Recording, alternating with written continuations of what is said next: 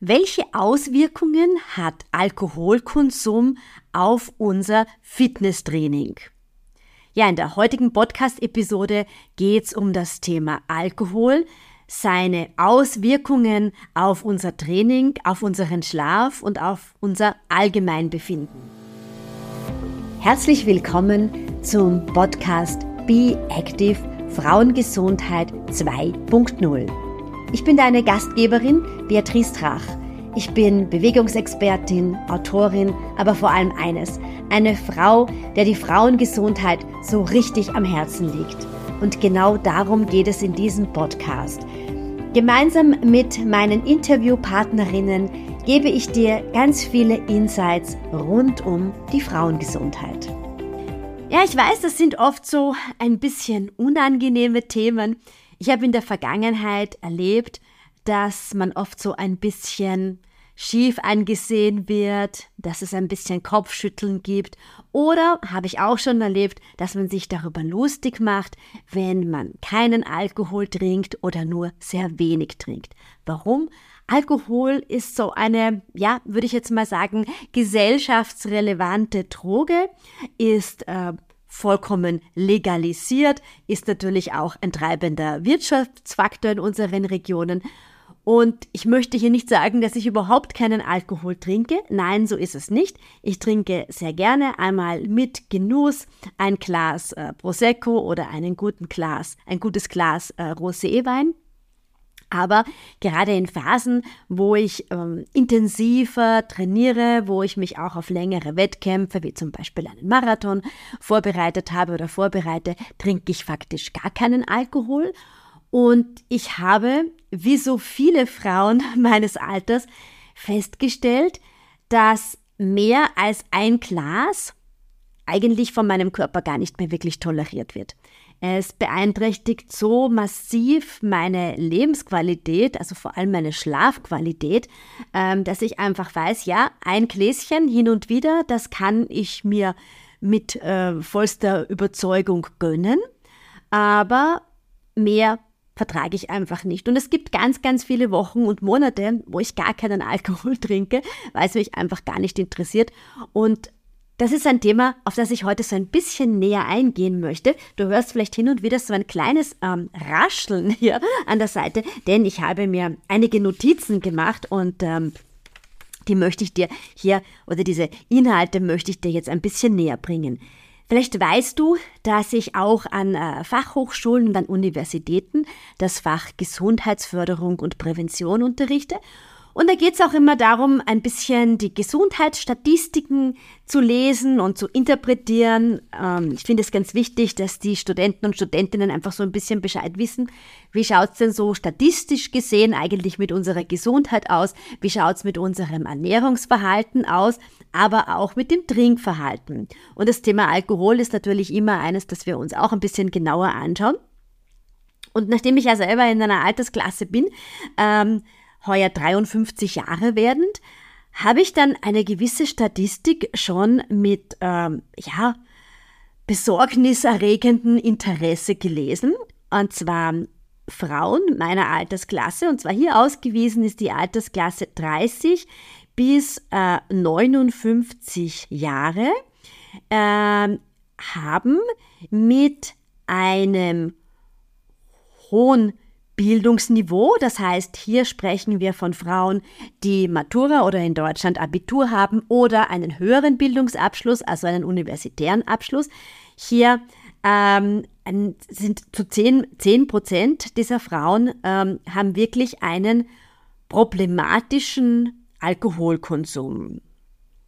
Bei den Männern ist es eigentlich genau umgekehrt. Da haben wir in dieser Altersklasse einen Prozentanteil von 16 Prozent ähm, von wirklich problematischen Alkoholkonsum, ähm, hauptsächlich in niedrigen Bildungsschichten und in höheren Bildungsschichten sind das 11 bis 14 Prozent. Aber eben auch bei uns Frauen zwischen 30 und 59 Jahren, so weist es eben die Statistik auf, 10 Prozent dieser Frauen haben hier wirklich einen problematischen Alkoholkonsum. Und problematisch bedeutet dann ähm, nicht, dass man da hin und wieder ein Glas trinkt, sondern dass es wirklich ein, ein regelmäßiger Alkoholkonsum ist. Und aufgrund dieser Daten habe ich mich auch noch so ein bisschen näher damit beschäftigt, ähm, ja, viel, also so eine Zeitspanne, wo natürlich die Wechseljahre, die Perimeno und die Postmenopause reinfallen. Und was macht denn eigentlich Alkohol jetzt genauso in unserer Lebensphase? Und auch hier gibt es hm, recht valide Untersuchungen, die eben sagen, ja, gerade bei Frauen in den Wechseljahren führt, da kann der Alkohol dazu führen, dass zum Beispiel das, äh, eines der Hauptsymptome der Hitzewallungen dann wirklich auch noch durch Alkoholkonsum vermehrt auftritt. Und das kann ich eigentlich auch ähm, bestätigen mit meinen Gesprächen, die ich mit zahlreichen meiner Kundinnen führe, die mir eben auch erzählen, ja, sie merken also wirklich an den Tagen, wo sie einfach Alkohol konsumiert haben und wo es vielleicht dann mehr als ein Glasal geworden ist, haben sie wirklich so das Gefühl gehabt, Pau, also die Hitzewallungen sind wirklich ganz, ganz massiv geworden. Ein weiterer Punkt, der uns auch betrifft, ist, dass wir einfach durch Alkoholkonsum wesentlich aufgeschwemmter sind und viel mehr Wassereinlagerungen im Körper haben und uns dann einfach insgesamt so, ja, viel aufgedunsener fühlen. Was das Training betrifft, muss man dann eben auch noch ganz klar sagen, das hängt ja dann auch alles wieder miteinander zusammen. Wenn ich ähm, viele Hitzewallungen habe, wenn ich die ganze Nacht aufwache, weil ich schweißgebadet bin, dann kann ich mich ja am nächsten Tag auch wesentlich weniger gut für ein Training überwinden. Ich bin einfach total übermüdet. Ich habe auch diese körperliche Leistungsfähigkeit gar nicht, um zum Beispiel hier ein HIT-Training zu machen oder ein Maximalkraft, also ein Hypertrophie-Krafttraining. Das, das ist dann einfach gar nicht möglich. Das heißt, natürlich haben wir diesen Umkehrschluss, ja, wenn wir mehr Hitzewallungen haben, auch ausgelöst durch Alkohol, dann werden wir hier auch ähm, körperlich am nächsten Tag oder die nächsten Tage nicht so leistungsfähig sein. Und eben ein ganz wesentlicher Punkt ist auch, dass diese Regenerationsfähigkeit, über die ich auch immer wieder spreche, wir brauchen einfach immer mehr Regeneration, je älter wir werden. Also auch zwischen den Trainingstagen ist es wirklich zu schauen, dass wir nicht zu viele Reize setzen, dass wir zwischen den Tagen, wo starke Reize gesetzt werden, Ruhetage einlegen. Aber diese Regeneration insgesamt von unserem Körper wird durch Alkoholkonsum auch noch maßgeblich gestört. Also wir können uns wesentlich weniger gut regenerieren und ich glaube, das alleine ist natürlich auch schon ein Grund, sich zu überlegen, ob das eine oder andere Gläschen vielleicht doch ähm, vermeidbar wäre. Das Thema Alkohol und Schlafqualität, so ganz insgesamt, also auch ein ganz interessantes, mit dem ich mich vor einigen Jahren angefangen habe zu beschäftigen, als mir das Thema Schlafen immer wichtiger geworden ist. Ich habe selber seit Beginn der Wechseljahre natürlich immer wieder diese Schlafschwierigkeiten gehabt, mal eine Hitzewallung, nicht gut durchschlafen können. Ich glaube, viele Damen meines Alters ähm, kennen diese Problematik und habe dann interessante Bücher gelesen zum Thema Schlaf, die Bedeutung des Schlafes, äh, wie viel wir eigentlich schlafen sollten, was negative Effekte auf unseren Schlaf hat. Ich werde in den Shownotes ähm, die passende Podcast-Episode vom letzten Jahr auch noch dazu verlinken. Aber hier war auch das Thema äh, Alkohol ein ganz großes, weil Alkohol eben einen negativen Einfluss auf unsere Schlafqualität nimmt. Und dem wollte ich ein bisschen ähm, auf den Grund gehen und warum das eigentlich so ist. Ich meine, ich habe das selber festgestellt, eben wie eingangs erzählt, mehr als ein Glas und ich merke einfach am nächsten Tag, ich fühle mich gar nicht mehr fit. Ja? Also ich habe offensichtlich nicht wirklich gut geschlafen, merke dann auch oft selber, dass ich in der Nacht immer wieder aufwache. Und das ist jetzt nicht eine, ein singuläres, eine singuläre Erkenntnis meines Lebens, sondern das ist auch wirklich das, was ich eben tagtäglich von meinen Kundinnen berichtet bekomme. Aber ich wollte mir mal anschauen, was ist das eigentlich und woher kommt das? Und das Spannende ist, Alkohol ist ein Sedativum. Also Alkohol wirkt wie ein Beruhigungsmittel. Und jetzt denkst du dir vielleicht auch, äh, was, Beruhigungsmittel? Eigentlich ist man ja mit Alkohol eher aufgeputscht oder man ist total gesellig und am Abend wird dann so richtig lustig und dann bleibt man eigentlich viel länger auf, als man gedacht hat und so weiter und so fort. Aber das Spannende ist, ähm, wir haben wirklich durch, durch Alkohol zunächst einmal eine gesteigerte Geselligkeit. Warum das so ist? Dafür ist ein Teil des Gehirns zuständig. Das ist der präfrontale Kortex. Das ist der, der, Teil des Gehirnes, der für die Impulskontrolle zuständig ist. Und schon beim ersten Kontakt mit Alkohol wird dieser Teil des Gehirnes quasi schon betäubt. Und dadurch ist man auf einmal schon wirklich so total locker, was die Impulskontrolle äh, betrifft wir erinnern uns noch an jungen Jahren, ähm, als wir dann uns auch vielleicht getraut haben, den einen oder anderen Burschen anzusprechen, wenn wir ein bisschen was getrunken haben. Dafür war eben Alkohol zuständig. Präfrontaler Kortex ähm, wurde betäubt, also unsere Impulskontrolle beeinträchtigt und wir haben uns Dinge getraut, die wir uns sonst vielleicht nicht getraut hätten. Nach und nach, also je weiter wir im Alkoholkonsum voranschreiten, äh, werden auch noch andere Teile ähm, des Gehirns betäubt und das Gehirn wird sozusagen wirklich ähm, sediert und wir werden müde. Und ähm, das hast du wahrscheinlich auch schon mal erlebt oder in deinem Umfeld auch belebt, wie Leute dann einfach so fast umfallen irgendwo in Gesellschaft oder zuerst einmal so ein bisschen zum Lallen beginnen und dann permanent gähnen äh, und dann sagen, sie sind einfach total müde und sie fallen dann in einen Schlaf. Vermeintlich ist das ein sehr tiefer Schlaf, in Wirklichkeit ist dem aber gar nicht sowas. Es ist kein natürlicher Schlaf, der hier ausgelöst wird. Und es ist ein Schlaf, der immer wieder Schlafunterbrechungen hat. Nur durch diese Betäubung merken wir das gar nicht. Also wir haben überhaupt nicht das Gefühl, dass unser Schlaf permanent unterbrochen wird, weil wir einfach betäubt sind durch den Alkohol und eben diese Unterbrechungen gar nicht mitbekommen. Und ich muss dazu sagen, ich spreche jetzt hier nicht permanent von Personen, die einen Vollrausch haben, sondern eben auch so die einen oder anderen Gläschen, die so mit dem Abendessen vielleicht einhergehen. Ja? Aber der zweite Punkt, das, den der Alkohol mit unserem äh, Schlaf macht, ist eben das eine sind diese Schlafunterbrechungen, von denen wir gar nichts merken. Aber der zweite Punkt ist, dass wir keine REM-Phasen haben. Und das sind die Phasen, ähm, die äh, für unseren Tiefschlaf oder für unser, für unser Träumen zuständig ist. Ja? Und ähm, interessanterweise stand eben in diesen Büchern, wenn äh, wir hier keine REM-Phasen haben, die eben, ausgel eben ausgelöst durch diesen Alkoholkonsum, dann wirkt es für das Gehirn so, es ist eine, die Gehirnversion von einem Herzstillstand.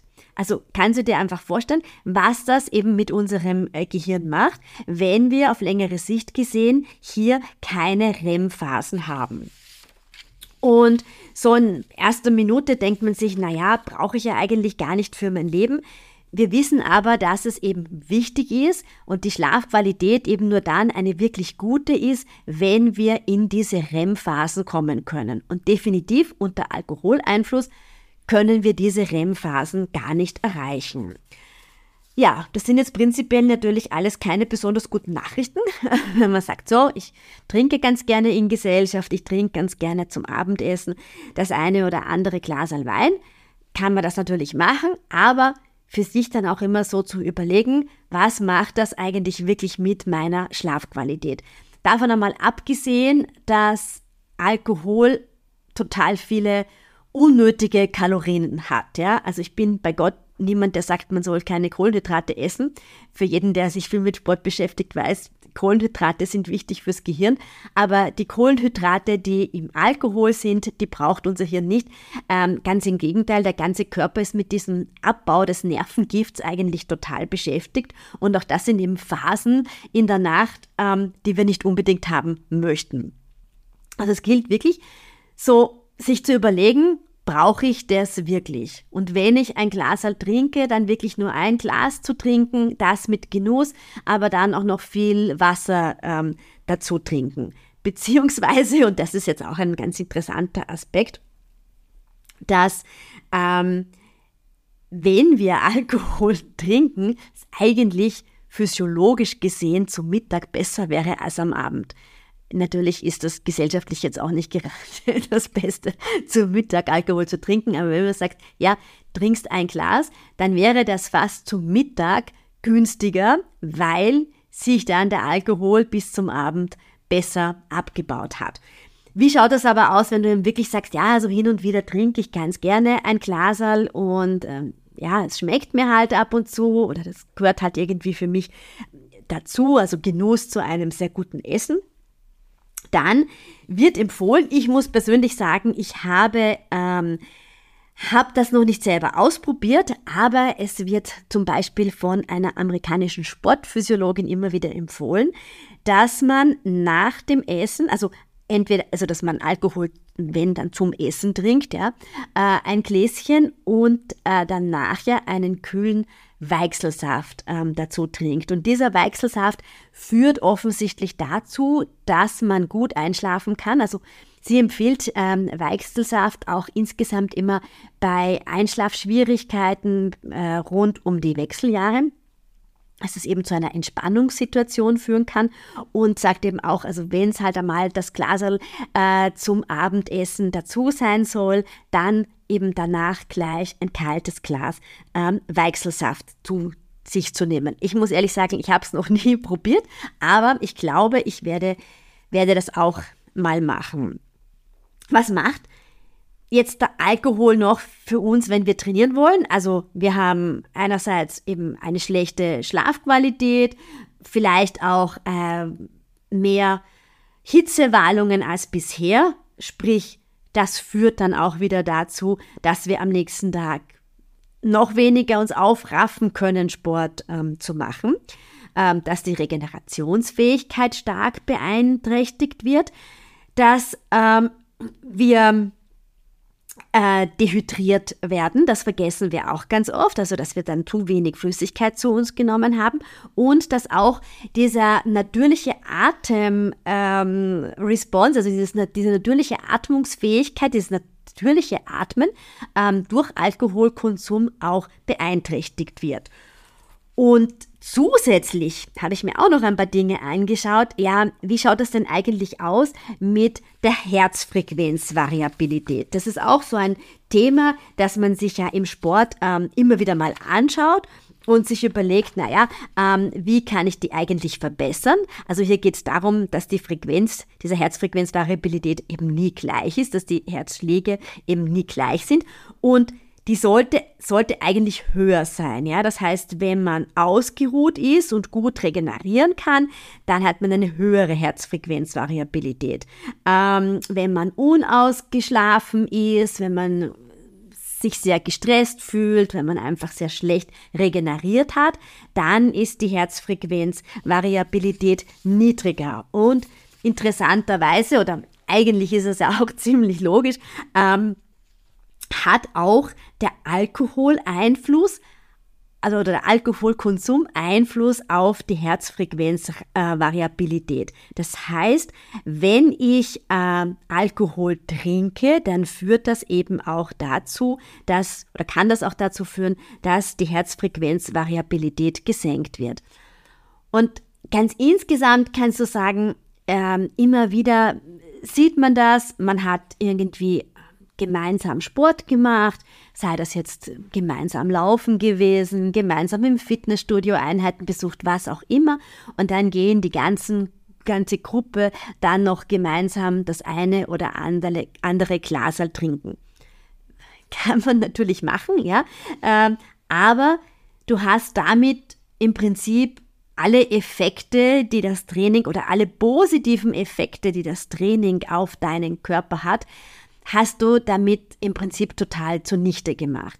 Und auch wenn du sagst, ähm, es geht dir darum, du möchtest deine Körperkomposition verändern, du möchtest ähm, Fettmasse abbauen und Muskelmasse aufbauen, dann tust du dir damit gar nichts Gutes, weil du wirst eben ganz sicher keine Muskelmasse dadurch aufbauen. Du stoppst einfach diesen ganzen äh, Prozess und hast dann eben auch wirklich diese leeren Kalorien, die du mit dem Alkohol zu dir nimmst.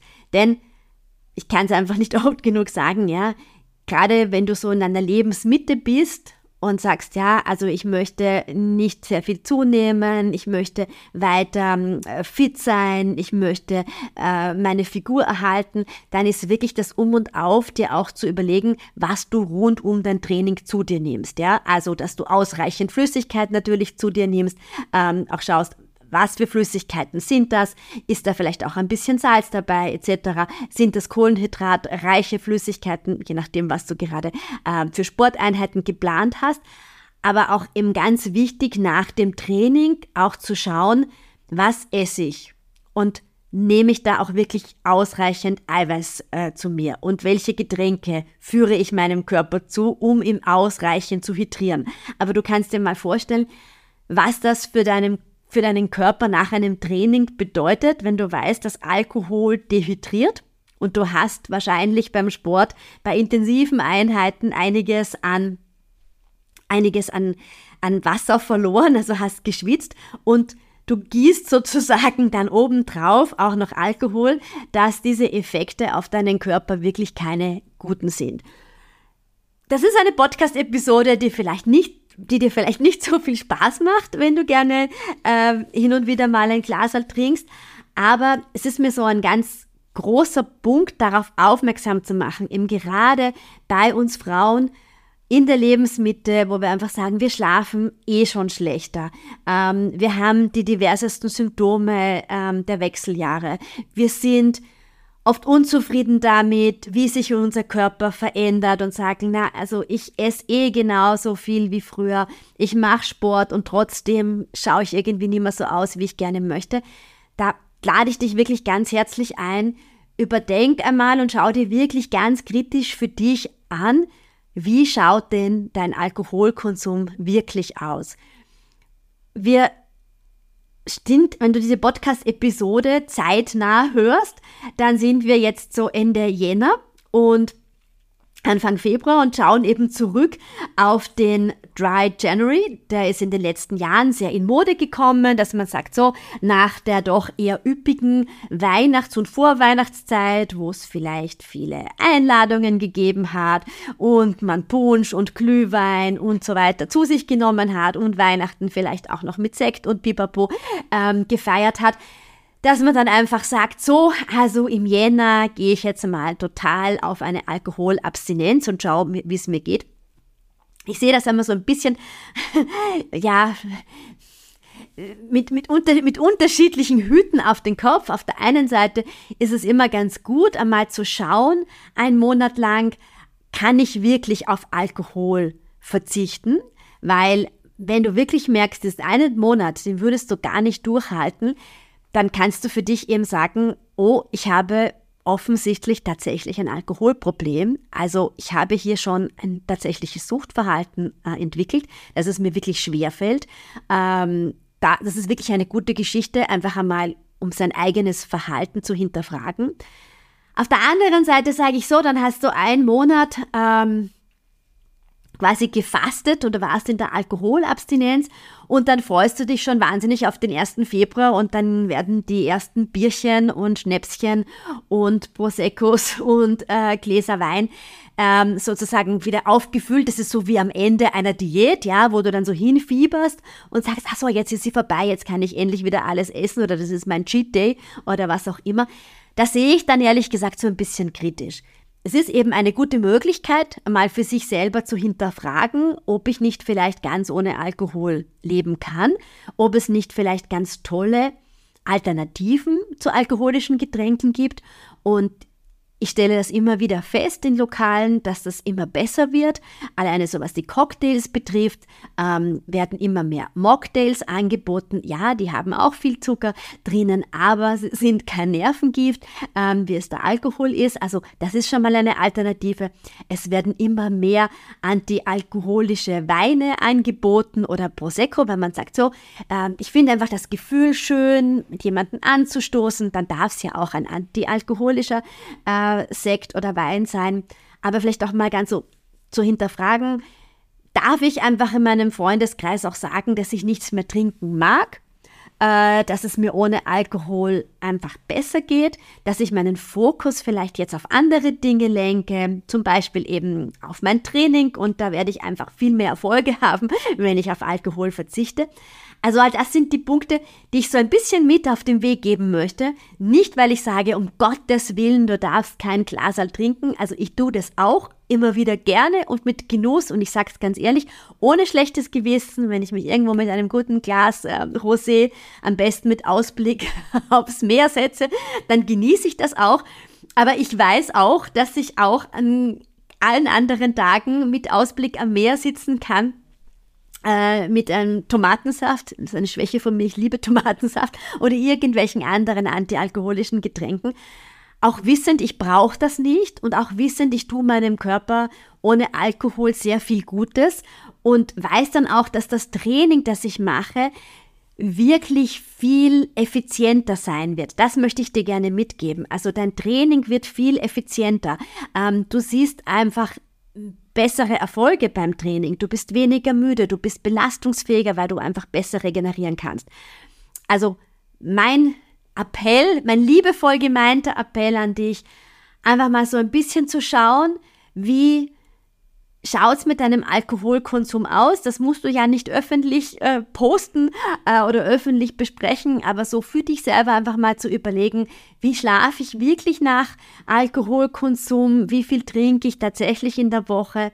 Was könnte ich denn dann vielleicht ersetzen statt Alkohol? Das ist das, was ich mit dieser Podcast-Episode bewirken möchte. Ich wünsche dir einen wunderbaren Tag und wie immer freue ich mich äh, über Feedback auf allen gängigen äh, Podcast-Plattformen und ich freue mich aufs nächste Mal. Dir hat diese Episode gut gefallen? Dann freue ich mich über eine positive Bewertung auf den gängigen Podcast-Formaten. Und natürlich kannst du mir auch jederzeit gerne eine E-Mail schreiben mit deinem Feedback oder mit deinen ganz persönlichen Wünschen, worüber du denn noch ein bisschen mehr erfahren möchtest oder welchen Interviewgast, welche Interviewgästin du gerne hier im Podcast hättest. Wenn du mehr über mich und meine Angebote erfahren möchtest, dann schau auf meine Seite www.beatrice-tracht.com oder folge mir auf Instagram unter Sporty Summer Vibes.